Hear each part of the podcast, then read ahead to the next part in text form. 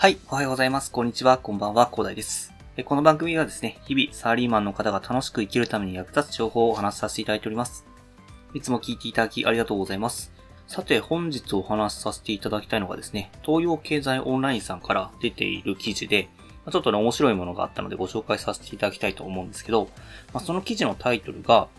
日本人の投資への高すぎる壁、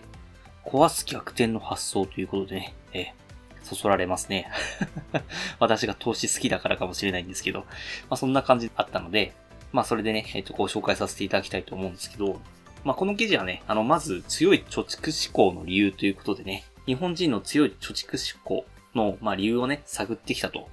まあ結構ね、日本人はね、結構貯めろと。結構貯金しろっていうね、まあお話がね、結構あって、なかなかね、投資に回っていかないという話があるんですよね。まあなんかそれの背景というものがね、えっ、ー、と、書かれてたので、これ面白かったのでね、えー、お話させていただくと、なんかバブル崩壊まで銀行金利は5%程度という風に高かったみたいなんですね。まあもしかしたら投資やってない人については、まあ、この5%が高いのか低いのか、なんか、どっちかというと低いんじゃないのみたいなね、えー、ことを思われるかもしれないんですけど、これめちゃくちゃ高いんですよ。っていうのが今、投資信託の方ですごいね、利益が上げられるっていうのが、だいたい4%ぐらいという風なお話があるので、結構ね、5%、銀行に、まあ、預けるだけでね、5%もらえるってもうやばいですよね。ほんとバブルだったんだなっていう風に、まあ、この数値を見てもね、わかります。はい。で、しかもね、地価の上昇率は、その株価のそれよりも高かったということで、まあ、なんかね、預貯金や土地を中心に財産を持っておくことが、まあ、賢い判断だったということでね、バブル崩壊まではそうだったということで、じゃあ銀行に預けておいた方がいいよね、みたいなね、お話になったみたいですね。で、そしてね、その後、なんか株価暴落あって、そのね、汗水垂らして貯めたお金をですね、その目減りするリスクのあるギャンブルのようなね、株にね、投じるなんてもってのほかということで、その現金志向っていうのを強くさせたっていうことらしいですね。あとですね、その日本銀行によれば、なんか米、なんかアメリカのね、家計金融資産に占める投資の割合が50%に達して、もう日本はわずか14%らしいですね。いやーもうこれの数字がね、まあそういうのがね、全国的に広がっているっていうのはね、えー、物語ってますよね。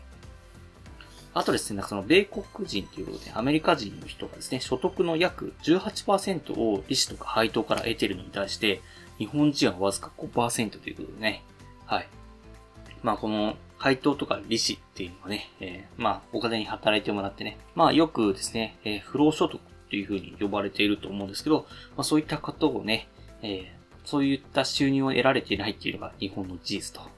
いうこと、ね、書いてありましたね。で、まあ、それだとまずいよねって話になってて、まあ、どうしたらいいのっていうのがね、えー、書かれてたんですけど、まあ、なんかハードルを乗り越えるサポートじゃなくて、そのハードルをハードルと感じさせない環境づくりが必要だみたいなことが書いてあってですね、まあ、ちょっと難しいこと言ってるなって思ったんですけど、まあ、なかなかね、そうですね、ハードルを抱えてることはあの、明白だなと思います。結構株式とかね、どうやって始めたらいいかわからないということでね、結構勉強するのも躊躇するような人が多いのかなというふうな印象があるので、で、ちゃんと勉強しないとね、株とかもね、あんまり適当に買ったらね、もうそれはね、さすがに暴落すると、それギャンブルになっちゃうので、まあそういったことをね、まあ勉強するのが、勉強して株を買うのが普通だなっていうふうにね、え考えられるようになったらですね、えー、まあ、そんなにハードルも高くなくなるのかなとまあ、ちょっと勉強するだけなんですよね。ちょっとって言っても結構勉強、まあ、全く勉強してない人からすれば結構勉強することになると思うんですけど、まあ、ただ、あの、最低限、このその会社が何をしているのかとか、IR はどうなっているのかとか、で今後の業績予想としてはどうなっていって、で、その展望としてはどういう商品展開していくのかみたいな、そんな感じのことをね、考えて、で、まあ、あとは自分がね、買いたいと思えられ買いたいと思える銘柄なのかっていうかね、そんなことをね、考えながらね、えー、やっぱり投資していくっていうのは大事なので、まあそういうことがね、えー、まあ日常というかね、えー、と普通に考えられるようになればね、そんなにハードルも高くなくなるのかなというふうに私はこの記事を見て思ってました。なのでね、えー、もし投資に対してね、すごいハードルが高いということを思っている方がいらっしゃいましたらですね、まあそんなに投資はね、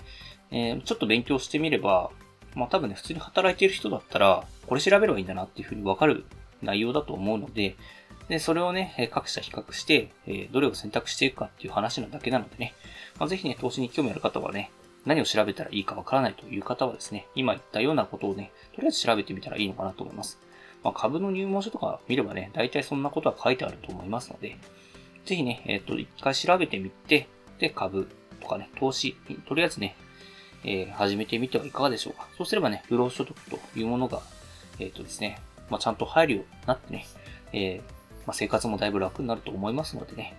まあ、ただね、ちゃんと選択は必要だし、ちゃんとリスクもあるということも自覚して、そこはね、ちゃんとやっていただければと思いますね。はい。まあ、やっぱりね、自己責任である世界なので、まあ、そこはね、ちゃんと調べていただいて、リスクをちゃんと自覚して、ちゃん、ちゃんとリスクを理解してね、やっていただければと思います。はい。ということで、ね今回はこんな感じで終わりにしたいと思いますが、最後にお知らせだけさせてください。この番組ではですね、皆さんが困っている悩みとか話してほしい内容など随時募集しております。コメント欄や Twitter の DM などでどうしよう送ってください。Twitter とかのリンクは概要欄に貼っておきます。で、私はですね、ヒマラヤというプラットフォームで配信させていただいております。ヒマラヤだとね、概要欄にもすぐ飛べますし、ヒマラヤにはレベルの高い配信さんもいっぱいいらっしゃいますので、えー、無料なので、えー、インストールしてレベルの高い配信の配信とか楽しんでみてもいいのかなというふうに思います。えー、スペルがですね、HIMALAYA でヒマラヤですね。ぜひね、一度インストールして楽しんでみてください。ただですね、他のプラットフォームでお聞きの方もいらっしゃると思いますので、そういった方は Twitter で DM をいただけると嬉しいです。アカウント ID はですね、アットマークアフターアンダーバーワークアンダーバーレストで、スペルがですね、アットマーク AFTR アンダーバー WRK アンダーバー RAC です。と少々お待ちしております。それでは今回こんな感じで終わりにしたいと思います。このような形でね、皆さんの耳だけで役立つ情報をゲットできるように、新聞の類で情報をゲットして、毎日配信していきますので、ぜひフォロー、コメントのほどよろしくお願いいたします。